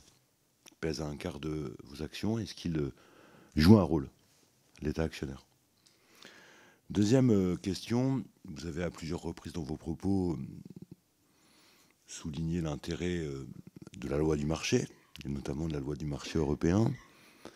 Pensez-vous que la crise que nous traversons permet euh, de dire que le marché a joué son rôle pour protéger nos concitoyens, nos industries dont la compétitivité est fragilisée avec l'explosion du prix du gaz et de l'électricité Je pense au verrier chez moi, très consommateur de gaz. Et qu'elle ait joué son rôle sur, euh, y compris la sécurité d'approvisionnement le fait qu'on soit en situation de construire un port méthanier dans des conditions d'extrême urgence au port du Havre est l'illustration de cet état d'impréparation. Qu'aurait-il pu se passer si les dividendes versés aux actionnaires de votre groupe avaient été injectés au service d'une stratégie de recherche, de développement et d'investissement? Euh, Est-ce que ça aurait été de nature à mieux nous préparer, à mieux assumer notre souveraineté? Quel mix énergétique préconisez-vous dans l'élaboration de la future PPE qui sera en débat euh, à l'Assemblée euh, deuxième semestre 2023, si j'ai bien compris? Puis enfin, moi je, suis élu du petit département de Seine-Maritime, au nord de la Seine-Maritime, et Engie est présente sur un projet éolien offshore, large du Tréport. Vous avez dit, on a pris du retard parce que, parce que l'administration, les paperasses, les difficultés administratives, bon, j'entends. Ne pensez-vous pas que euh, les retards pris sont liés à notre incapacité à voir intégrer en amont, d'une manière intelligente, d'une manière équilibrée, d'une manière respectueuse, les conflits d'usage générés par euh, le développement des ENR en mer comme à terre, mais en l'occurrence euh, en mer, puisque j'évoquais le sujet du tréport? Merci beaucoup, Monsieur Jumel. Merci pour vos questions. Donc, le rôle de l'État, euh, donc le, rôle est actionnaire. Donc l'État est actionnaire euh, d'Engie, vous l'avez rappelé, présent au conseil d'administration et en ça, euh, évidemment, partie prenante de la stratégie d'Engie et responsable partiellement en tant que participant au conseil d'administration, supervision, de la supervision de la bonne mise en œuvre de la stratégie d'Engie. En ça, honnêtement, rien à dire. Je trouve que NJ aujourd'hui a une stratégie clarifiée et on est euh, tous, mon équipe et moi-même, extrêmement mobilisés pour la mettre en œuvre. Le marché a-t-il joué son rôle? Euh, et situation euh, d'approvisionnement aujourd'hui Donc moi, vraiment, je veux insister que quand la guerre en Ukraine s'est déclarée fin février, on s'est tous dit comment va-t-on passer l'hiver? Aujourd'hui, on se le demande, sauf qu'aujourd'hui, on a des stocks qui sont très pleins. Je parle sur le gaz, hein, on parle bien de la situation sur le gaz. On a, les stocks sont pleins et on se dit, bon, euh, cet hiver, euh, a priori, ça devrait aller. Bon, maintenant, comment va-t-on passer l'hiver prochain? Et on a des scénarios où, franchement, on, va y arriver. Alors, il faut que les, planètes restent alignées, mais en tout cas, voilà, on est, on est aujourd'hui plutôt dans une situation en tout cas meilleur que ce qu'on aurait pu euh, craindre quand la guerre a, éclaté. Tout ça pour vous dire que moi, je trouve qu'on avait en fait dans nos systèmes de la marge de manœuvre. J'ai beaucoup parlé des infrastructures. Aujourd'hui, c'est vrai que on est en train d'envisager le raccordement d'un nouveau terminal flottant, mais on est vraiment en train de se remettre de la marge de manœuvre parce qu'on en a perdu, bien sûr, avec euh, l'arrêt des appros russes. On se recrée la marge de manœuvre, mais aujourd'hui, on a quand même vu que le système gazier a quand même plutôt bien fonctionné. Là où je suis d'accord avec vous, c'est effectivement que le marché de l'énergie a eu des dysfonctionnements. Euh, nous, on les avait vraiment euh, mis en évidence d'ailleurs assez tôt, dès mois de mars, en disant attention, il faudrait arriver, par exemple, à caper le prix du gaz sur les marchés de gros. C'était une mesure qui nous paraissait, nous, importante en bien sûr, maintenant ce cap suffisamment haut pour que le marché puisse continuer à fonctionner, parce que nous pensons que le marché doit continuer à fonctionner, mais nous pensions qu'en mettant un cap suffisamment haut, cela permettait, quand le marché devient dysfonctionnel, de ramener euh, le marché à la raison, entre guillemets. Voilà. Et donc c'est vrai que là, on n'a pas réussi à trouver un consensus entre les différents pays européens, et donc cette mesure, on, on en entend encore aujourd'hui parler, mais bon, on voit bien que euh, a priori, elle a du plomb dans l'aile. Donc, je suis d'accord avec vous qu'il y a des choses à apprendre. Le marché a plutôt bien fonctionné jusqu'à présent. Cette année était une année complètement folle sur les prix de l'énergie et le marché a montré euh, ses limites. Et je pense que quelques mesures peuvent être euh, effectivement proposées pour pas casser tout, mais en tout cas prendre les leçons de cette crise majeure qui a en particulier affecté nos clients. et on le voit, et j'en ai pas parlé d'ailleurs hein, dans mon introduction, mais on voit bien que Aujourd'hui, la demande euh, de gaz en particulier a baissé, donc les industriels ont euh, diminué leur activité pour prendre en compte le fait que le gaz avait beaucoup augmenté. Donc on voit bien euh, un impact hein, négatif sur l'activité industrielle, ce qui est évidemment absolument pas bon. Enfin, vous m'avez posé une question sur le mix énergétique, donc je, euh, ce que j'avais euh, expliqué un petit peu au début. Euh, donc pour nous, une base nucléaire pour la France, voilà, ça fait partie du, paysage du pays, de l'histoire du pays. Donc ça, ça, ça nous paraît important. beaucoup, beaucoup de renouvelables, beaucoup de renouvelables. Et puis des actifs flexibles qui viennent compléter les renouvelables. Et enfin, une molécule verte, très très importante la molécule verte, parce que d'abord, un vecteur énergétique utilisable directement pour l'industrie, la mobilité lourde, et également pour venir euh, faire produire ces actifs flexibles comme les centrales à gaz. Donc voilà, en gros, le mix énergétique tel qu'on le voit. Et bien sûr, pour ça, il faut s'assurer que les raccordements réseau euh, électriques en particulier suivent le développement de tous ces renouvelables. Alors, les dividendes, euh, honnêtement, enfin pour voilà, Engie, on, a des, actionnaires, on a des parties prenantes et on s'attache à un partage de la valeur euh, équilibré qui nous semble, nous, euh, équilibré entre les différentes parties prenantes, avec en particulier hein, une focalisation sur les investissements, investissements de croissance pour accélérer la transition énergétique. Et aujourd'hui, euh, on a des plans d'investissement qu'on arrive à remplir, mais qui ne sont pas aujourd'hui une limite. Enfin, on est vraiment aujourd'hui, on a 15 à 16 milliards d'euros sur les trois ans on, fait les projets qu'on arrive à trouver. Donc on est plutôt dans un, à la fois volontariste et, pas limité par, par, nos capex d'investissement. Donc aujourd'hui, on pense que cet équilibre, partage de la valeur, est plutôt bon. Et on a en particulier hein, euh, pris des mesures pour nos clients, les clients les plus défavorisés en particulier, et pour nos salariés, avec cette mesure monde de 1500 euros annoncée euh, à la fin du troisième trimestre. Je, me permets juste de vous relancer sur la, première question qui est celle de, M. Jumel, qui était celle du comportement de l'État actionnaire. Euh, vous êtes passé un peu vite dessus, il y avait beaucoup de questions. Mais, comment, de façon très formelle, l'État formalise-t-il ses attentes d'un point de vue euh, stratégique, d'un point de vue de la défense des intérêts euh, nationaux au sein d'une entreprise qui finalement a une couverture mondiale? Comment, de façon très claire, se construisent les objectifs communs et la demande euh, de, l'État au sein de votre conseil d'administration et quelle part décisionnelle euh, exerce-t-il réellement euh, eu égard à son, son actionnariat autour de 22-23% Écoutez, c'est d'abord c'est une question de fonctionnement du conseil d'administration. Hein. L'État est au conseil d'administration et le conseil d'administration décide de la stratégie, approuve la stratégie et puis ensuite s'assure de la mise en œuvre. Et aujourd'hui, l'État actionnaire joue pleinement ce rôle. Je pense qu'il ne faut pas oublier que l'État est également régulateur avec la Creux, que l'État est évidemment euh, gouvernement et, que donc chaque part de l'État joue son rôle. L'État actionnaire euh, chez Engie a un rôle très clair qui est celui de décider de la stratégie, de l'approuver euh, et de s'en assurer du bon, de la bonne mise en œuvre. Et aujourd'hui, ce fonctionnement au sein du conseil d'administration, il est, il est bon, il fonctionne, et, c'est vraiment ce, ce que je suis, euh, mes équipes et moi sommes très très occupés à faire. Très bien. Madame Oui, merci Monsieur le Président. Euh, Madame la Directrice Générale, Merci pour vos réponses. Je rebondirai sur la réponse que vous avez faite à, mon collègue Sébastien Jumel. Et vous disiez que vous aviez fait des propositions sur le bon prix dans une démarche de blocage des prix de marché. Quel était le bon prix pour vous? Et puis sur la question du partage de la valeur que qui vous semble équilibré, à, la réponse également de M. Jumel, c'est finalement toute une question de vision du partage.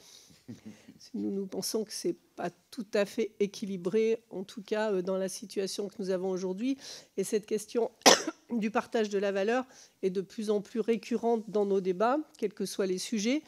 Et nous avons d'ailleurs une partie du texte sur les ENR qui parle du partage de la valeur et euh, de la bonne répartition euh, de, cette valeur. Voilà, c'est surtout sur la première question que souhaitais euh, que vous me précisiez le bon prix pour vous. Alors, honnêtement, on, avait, évoqué des montants pour le, plafond du prix du gaz de l'ordre de 150-200 euros du mégawattheure. Hein. Il n'y avait pas vraiment un prix unique, donc c'était vraiment une mesure qu'on avait mise sur la table. C'était cet ordre de grandeur, voilà, pour répondre à votre question de manière précise. Euh, sur le sujet du partage de la valeur, euh, peut-être quelques éléments complémentaires. En plus des mesures euh, que j'ai évoquées dans les propos liminaires, il y a également aujourd'hui, comme vous le savez, une mesure qui a été prise au niveau européen hein, sur la rente inframarginale et un cap de cette rente inframarginale qui est décliné dans chaque État et qui va s'atteler à aller chercher une contribution supplémentaire sur des actifs qui auraient été exposés au prix du marché euh, et qui auraient donc bénéficié, par exemple, des prix d'énergie euh, très élevés sans avoir les coûts de production euh, associés ou en tout cas n'ayant pas subi une telle inflation. Donc il y a aujourd'hui des mesures supplémentaires. Hein, qui sont mises en place et bien sûr le groupe NJ s'y pliera évidemment et qui, euh, euh, j'allais dire, euh, contribue à, augmenter encore ce partage de la valeur.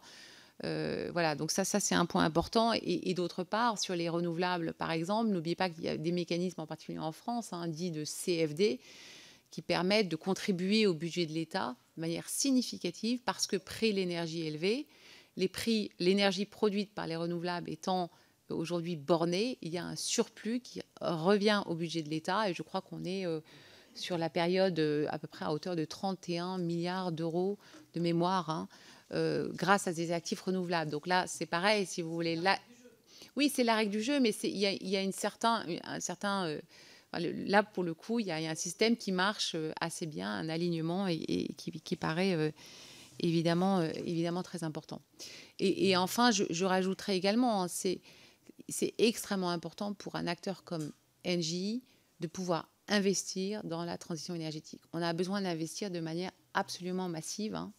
Euh, aujourd'hui, euh, cette euh, manœuvrabilité financière, elle est, très importante. Elle est très importante pour les investissements. Elle est également très importante pour être acteur sur les marchés de l'énergie. On n'a pas parlé des, systèmes d'appel de marge, des systèmes assez compliqués où il faut pouvoir avoir la liquidité, la solidité financière pour être un acteur dans l'énergie aujourd'hui.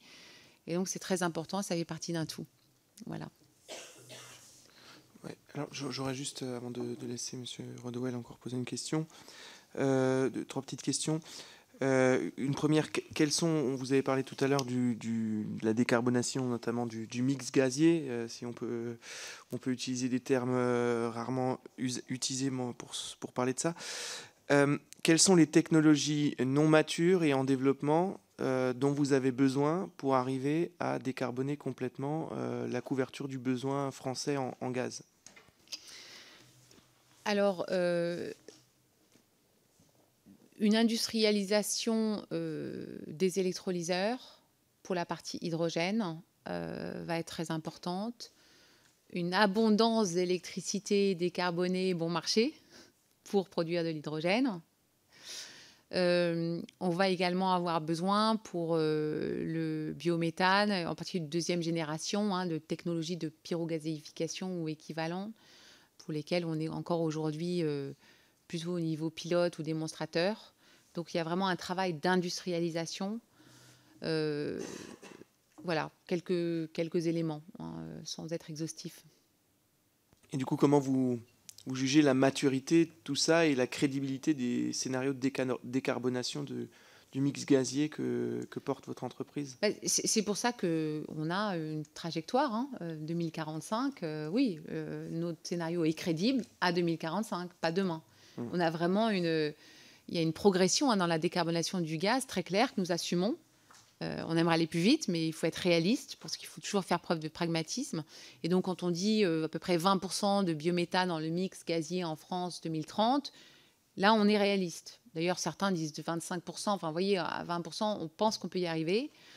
Euh, il faut être volontariste, mais 20%, on n'est pas, on n'est pas dans l'utopique à 2030. Je reviens un peu sur, sur l'éolien également. Euh, vous, avez évoqué la nécessité de, développer de façon beaucoup plus rapide euh, que c'est le cas euh, actuellement. mais quelle est la stratégie que développe votre groupe pour trouver des espaces dans lesquels le développement de l'éolien est d'une part possible, rentable, une question d'exposition, et acceptable? Est-ce qu'il est qu'il y a une, vraie stratégie autour de l'acceptabilité des, installations ou est-ce que c'est euh, un peu la pêche, euh, on, développe un maximum de projets et puis on, voit ceux, euh, ceux, qui arrivent au bout? Alors, aujourd'hui, nous, on a, on a développé ce label hein, dont j'ai parlé tout à l'heure, qui est notre label TED, et qui en fait s'assure de cette méthode NJ de développement des projets renouvelables, en particulier de l'éolien, euh, et qui tourne beaucoup autour de, bien sûr, la biodiversité, bien sûr, de l'impact climat et surtout de l'engagement des parties prenantes.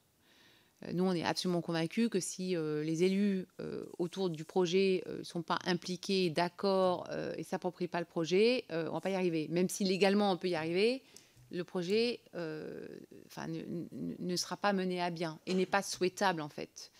Donc nous, on a vraiment une approche, il faut que euh, y ait de l'appropriation, le bon niveau d'appropriation. Sans ça, le projet ne se fera pas. Donc c'est vraiment intégré dans notre méthode de développement. Et, enfin, dernière question pour moi. Euh, quelle est la part dans, euh, votre production d'électricité d'origine renouvelable, donc éolienne et, solaire, qui, fait l'objet de contrats à terme, de vente à terme, c'est-à-dire à prix fixe euh, et une fois que vous avez répondu à cette question, est-ce que vous avez euh, déjà ou envisagé euh, de dénoncer certains de ces contrats d'approvisionnement à, prix fixe pour revenir au prix du marché? Alors en France, la plupart hein, de, nos projets renouvelables sont soumis à des CFD, donc à des, systèmes de prix fixes en fait. Hein, et donc non, nous ne les dénonçons pas. Euh, et les seuls cas où peut-être ça serait le cas, c'est si on a un client avec lequel on signe un contrat dit PPA, donc à gré à gré avec un prix fixe pour ce client. Et aujourd'hui, dans l'ensemble hein, du portefeuille euh, d'Envie, et là je ne suis pas que sur la France, la plupart de nos projets renouvelables sont soumis en fait à des contrats, donc soit des, contrats euh, type CFD, soit des contrats PPA, donc avec euh, un client et, un, prix, un prix fixe, ou en tout cas un prix euh, prévisible sur une période de donnée. Merci bien. Euh, oui, alors Monsieur Rodwell, et puis ensuite encore Madame Lernos. Oui, merci Monsieur le Président. J'avais une deuxième question pour vous, Madame la Directrice Générale, sur la taxonomie européenne. Quand on parle de souveraineté, on parle souvent de protection et de financement. Et je voulais avoir votre avis sur la place du gaz naturel et du biogaz dans le cadre de la taxonomie européenne en cours de négociation actuellement Merci. Oui, alors nous, ça nous paraît euh, extrêmement important hein, d'avoir effectivement le gaz identifié comme une énergie de transition. Euh, donc ça, c'est quelque chose qui était vraiment important pour nous parce qu'en plus, euh, on voit bien que certains pays continuent à dépendre beaucoup, beaucoup du charbon, que le remplacement du charbon par le gaz, évidemment, a un impact positif sur l'environnement et encore une fois, euh, quand on regarde le mix énergétique que j'ai décrit tout à l'heure, on va avoir besoin de capacités flexibles. Et certaines de ces capacités flexibles resteront des centrales à gaz pendant très longtemps. Donc on a vraiment besoin. Quand vous regardez certains choix, par exemple l'Allemagne qui euh, doit encore sortir du charbon, l'Allemagne a encore beaucoup beaucoup de charbon, doit sortir du charbon, il faut qu'elle puisse avoir euh, il faut qu'elle puisse s'appuyer sur le gaz. Alors bien sûr, le gaz, il faut le décarboner. La taxonomie, d'ailleurs, a des critères assez sévères. Hein, d'émissions pour les centrales qui continueraient à utiliser le gaz. Donc c'est plutôt assez vertueux parce que ça force à avoir à la fois des centrales très efficaces, voire des centrales équipées euh, de capture de carbone, en tout cas des, des, centres ou, qui, utilisent du gaz le plus décarboné possible pour avoir les émissions les plus faibles possibles. Donc en ça, euh, plutôt assez euh, positif, disons, et puis sur l'objectification de ce qui est vert et pas vert, ça c'est bien sûr en, tant qu'entreprise, on peut que saluer cela. Après, en général, un commentaire sur la réglementation européenne, parfois très très très complexe, très compliqué, très compliqué. Euh, et parfois trop exigeante pour une technologie qui est, émergente. Et je prends l'exemple de l'hydrogène. Par exemple, il y a aujourd'hui des discussions autour du critère de l'additionnalité qui voudrait dire, par exemple, qu'une hydrogène ne peut être considérée verte que si on peut démontrer que l'électron qui est utilisé pour la produire provient d'un actif renouvelable euh, qui est nouveau, donc additionnel au mix. Et donc là, on voit quand même qu'on est en train de surcontraindre euh, quelque chose qui n'est pas encore euh, mûr ni mature. Et donc, c'est un, un, petit peu un, sujet qui nous inquiète, effectivement, sur la réglementation. Monsieur Vibert. Monsieur le Président, merci, euh, Madame la Directrice Générale. Vous nous avez indiqué être en retard dans ce pays sur le développement des énergies renouvelables, hein, liées notamment aux difficultés, on va dire, administratives notamment à l'heure où euh, nous sommes en train d'étudier euh, le projet de loi pour accélérer le développement de ces ENR, à, euh, à quelle hauteur fixeriez-vous le, retard pris sur le territoire par rapport à votre plan de développement? Et, deuxième question, est-ce que très clairement ces retards d'investissement en France ont généré des investissements ailleurs en Europe ou dans le monde? Non, alors nous, nous ne sommes pas en retard sur nos propres plans de développement. On les a simplement, bien sûr, ajustés par rapport euh, à la réalité qu'on voyait dans le pays. Hein. Donc, quand je disais que la France est en retard, c'est pas euh, NJ France qui est en retard, c'était plus le pays qui est en retard. Et nous, nous avons bien sûr des, nous avons, restons très ambitieux. Hein. nous avons des objectifs importants de développement en France, mais pas que, bien sûr. Nous avons également des ambitions de développement euh, aux États-Unis, en Amérique latine, dans certains autres pays de l'Europe de l'Ouest. Voilà les pays principaux euh, de, focalisation pour nos investissements dans les renouvelables pour Engie. Mais aujourd'hui, nous n'avons pas euh, du tout une volonté de sous-investir en France. Non, au contraire, hein, nous sommes ambitieux en France. La France, c'est chez nous et on, a, on a de superbes équipes en France. Le label TED, il a été développé en France pour nos projets français. et on, pense qu'on a en fait une certaine certaine, cet ancrage territoire que je décrivais tout, territorial que je décrivais tout à l'heure, c'est quelque chose sur lequel on s'appuie pour développer nos, projets renouvelables et on, y croit. Et donc, Madame Lernos. Oui, pour rebondir sur la dernière question, est-ce que euh, qui vous a été posée, euh, est-ce qu'il n'y a pas, euh, est-ce que vous ressentez pas une certaine forme de manque, en tout cas dans la culture énergétique française, qui, quand on parle d'énergie, on parle peu de gaz et beaucoup euh, plus d'électricité qui occupe la première place quand on parle d'énergie.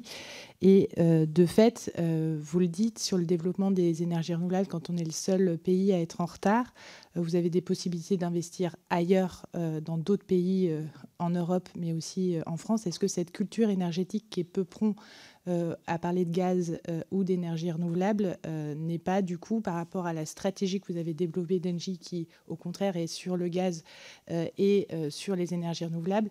Est-ce que c'est pas un frein du coup au développement d'Engie sur le sol français et du coup directement met en péril quelque part la, culture ou la sécurité d'approvisionnement française?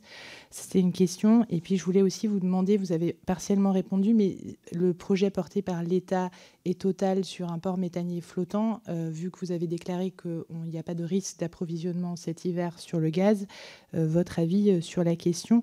Et puis peut-être une dernière, plus dans la prospective, vous avez parlé de l'industrie dont on va avoir besoin pour décarboner notre pays et sécuriser notre approvisionnement. Vous avez parlé d'électrolyseurs pour la fabrication d'hydrogène et puis aussi du, fait qu'on n'a plus l'industrie nécessaire sur le photovoltaïque et qu'on dépend de la Chine. Est-ce que, à votre sens, un plan d'investissement massif coordonner de manière avec l'Europe, notamment pour se réapproprier ou redevenir souverain sur les énergies renouvelables ou comment on capte, est possible avec de l'investissement aussi bien public que privé. Alors sur ce dernier sujet, absolument, hein, je serai en, soutien de telles initiatives. D'ailleurs, il y a aujourd'hui des initiatives qui commencent à se, à se dessiner. Euh, NJ sera bien sûr en, soutien. Hein, euh, développement d'une filière euh, en Europe, bien sûr, nous nous saluerions cela quand, elle, quand ce sera concrétisé. un petit point également sur, le, sur le PV par rapport à la loi qui est en, cours de discussion aujourd'hui. nous sommes évidemment attentifs en particulier au solaire, sur le solaire posé, l'impact sur les terres agricoles ou sur la forêt. Aujourd'hui, il y a pas mal de discussions. On pense que c'est important de pouvoir consacrer un petit pourcentage du solaire euh, dédié à euh, potentiellement forêt ou euh, terres agricoles, sachant que l'impact serait, on a évalué un, impact de 0,04% de, total du foncier total. Je pense que c'est très important de pouvoir accepter de faire certains de ces projets sur, mais évidemment toujours responsable sur des terres agricoles ou en forêt. Donc ça, c'était un point de, complément.